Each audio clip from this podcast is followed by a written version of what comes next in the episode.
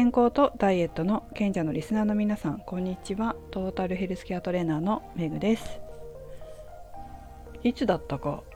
ツイッターでブルガリアンスクワットをやったら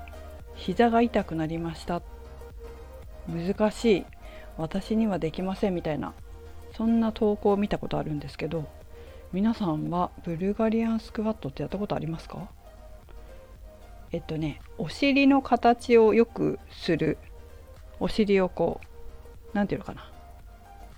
美尻っていうかな。ポンってお尻の筋肉つけるのによくやるんですけど私も自分もやるし生徒さんに教えることももちろんあります。でもね本当に結構難しいんですよブルガリアンスカートって。で全くトレーニングしたことがないという方がやるにはちょっとハードルが高いのかなっていう感じはしますね。やっぱり膝痛めるっていうのはねあると思います。トレーニングってね基礎ってあるんですよ。何でもそうですけど基礎的な体の使い方ってあってやっぱり順番にやるっていうのが私は大事だと思ってます。じゃあ私がブルガリアンスクワットを生徒さんに教えるまでどういう道のりをたどるかというのを解説すると、まあ、まずね全然トレーニングしたことないっていうゼロからの人の場合最初にやるのはまあちょっと待ってねその前にその方が運動経験があるかどうかとか運動神経がいいかどうかでもまたちょっと変わってくるんですけど運動が苦手でっていう設定にしましょうか。運動が苦手でトレーニング経験がなくて運動もまあ文化部でやあまり体育以外やったことありませんみたいな方の場合この場合あんまりないんですけどこういう方ってでも私そうですからね私はもともとずっと文化部だしトレーニング始めたのは 25? 運動始めたのが20歳ですから、まあ、私みたいな人っていっぱいいると思うんですよ。でじゃあ自分みたいな人にまず何から教えるかといったら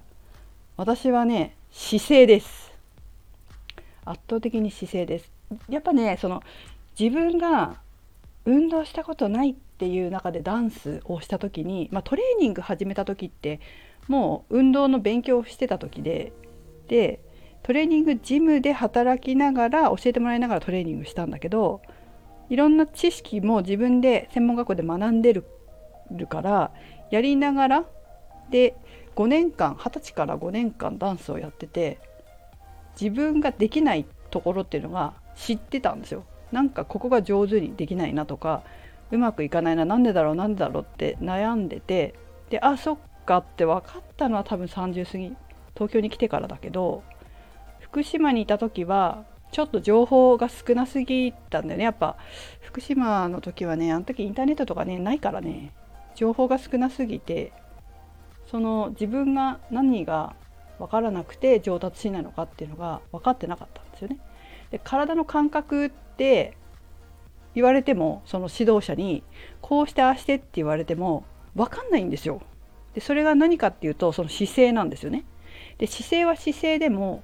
その姿勢を良くしてって言われると、まあ、この間どなたかもおっしゃってたけど胸を張ってっていうのが昔言われてたことなんですよ。胸を張ることが姿勢がいいことだってなぜか昔教えてて先生たちが学校の先生とかがね。でも胸を張るっていうのは正しくなくて本当は猫背の人が胸いきなり張ってもよくないしなんだろうねあれ何なんだろうね戦争の影響なの？わかんないけど胸を張るっていうのは良い姿勢を作るっていうのは正しくなくて、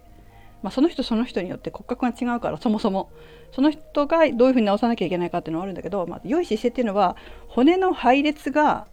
その人間の体にとって負担のない配列になることが本当は一番いい。量子取るっていうのが一番いいんですけどそれもね私はね何気にウォーミングアップでやってるんですよ。言わないけど生徒さんに。言っても分かんないから。これ聞いてる方はえそうなんだって思うかもしれないんですけどとにかく、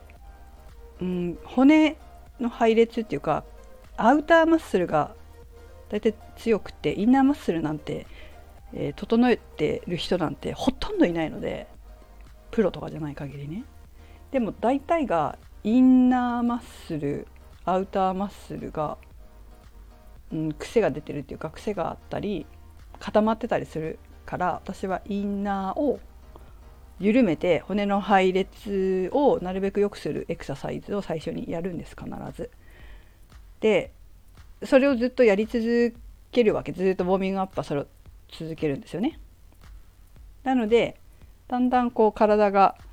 インナーマッスルとかがほぐれるようになるんですよ。あと最後に、えーと、コースによってはペアストレッチを私がやる時があるんですけどインナーを緩めるストレッチまあハンドサポートボディポテンシャルのハンドサポートを入れるんですけどそれをもうずっとやるのでだんだんその生徒さんたちは体が中から柔らかくなってきて良質の筋肉が作れるんですよね。作れるというかできるんだけどまずはその骨配列をちゃんとできるようにちゃんとなるようにお腹をほぐすそしてその後にお腹にちゃんと力が入るようなエクササイズをする要は腹筋が弱い人が多いんだけどその腹筋は腹筋でもアウターマッスルの腹筋って腹直筋じゃなくておおと腹横筋腹横筋が弱かったり横隔膜がちゃんと動かん横隔膜じゃないごめん肋骨肋骨がちゃんと動かなくて呼吸がちゃんとできないっていうかその腹横筋が働かない人が結構いるから、まあ、とにかくとにかく中からやる。そしてその後に今度はお腹のインナーマッスルが使えるようになったら引き上げるっていう感覚を身につけるんですよ。でこの引き上げるっていう感覚ってさっきダンスで分かんなかったって言ったんですけど一番分かんなかったのが引き上げてってジャズダンスで言われたことなんですよ。体を引き上げて引き上げてって言われたんだけど何言われてんのか分かんないんですよ。引き上げるって何ってで全然分からなくて初めて引き上げるっていう言葉の意味が分かったのがピラティスを勉強した時でピラティスを勉強して引き上げるってこういうことなんだって分かったんですよね。でもそのピラティスで自分がマスターするのにもちょっと時間がかかったからもっと分かりやすくて早く分かる方法ないかなと思って自分でこれだったら分かりやすいっていう方法を見つけたのでそれを必ず教えます。で引き上げる体の使い方。お腹を引き締めながら体を引き上げるっていう体の使い方を教えてその後にブルガリアンスクワットに入るんですけど入る場合は。その前にその人がちゃんと股関節が働いたりお尻やももの後ろの筋肉が使えてるかどうかをチェックしそしてえまずそこだね。でお尻の筋肉にちゃんと体重が乗るかっていうのを確認しながら膝の安全な動かし方も教える。なんでかっていうとこう関節って骨と骨が筋肉とか人体とか、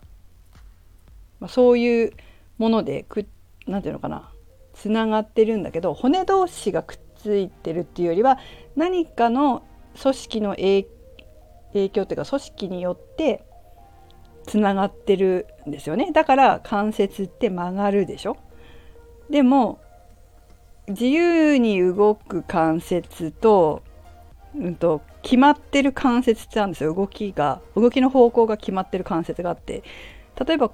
そうだな。うんと背骨だったら前に丸めたり後ろに反ったり右に倒したり左に倒したり振り返ったりっていう動作ができるけど膝ってそんなことできないじゃないですか。膝関節。背骨も一個一個椎間関節ってあるんですよ。関節があって動いてるんです。背骨も。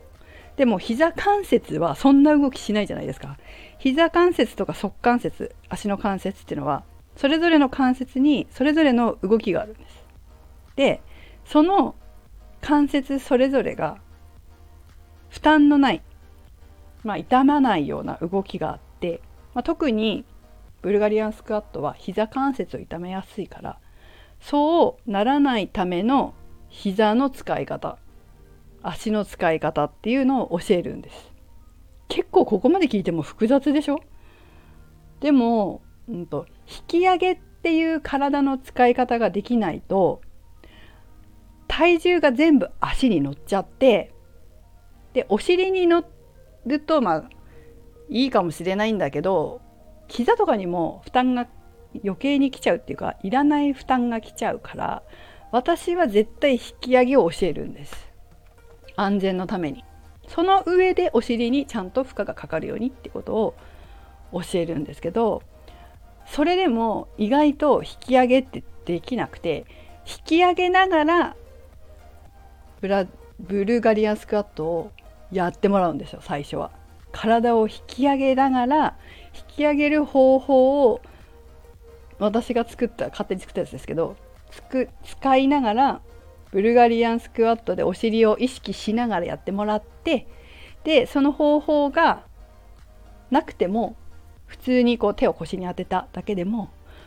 何ていうの？あとダンベルを持っても体が引き上がってる状態が作れるようになったらそして膝の動きが安全な動きができるようになってお尻にちゃんと効いてきたらもうそれはその人はもうブルガリアンスカット完成です。あとは負荷を増やしていきましょう回数増やしていきましょうっていうふうになるんですよね。なので結構難しいんですよブルガリアンスクワットって。でもうんそうだね私は結構その、まあ、骨の動きを良くすることとお腹のインナーマッスルが使えるようになることと引き上げる体を引き上げるっていう使い方っていうのは絶対に他のトレーニングでも教えます。何やるにでも。そうじゃないと姿勢を保てないからやっぱどっか痛くなっちゃうんですね。あ特にそうそうそうブルガリアンスカットはね腰を痛める人も多いんですその場合はお腹が使えてないんですよ。お腹の筋肉がちゃんと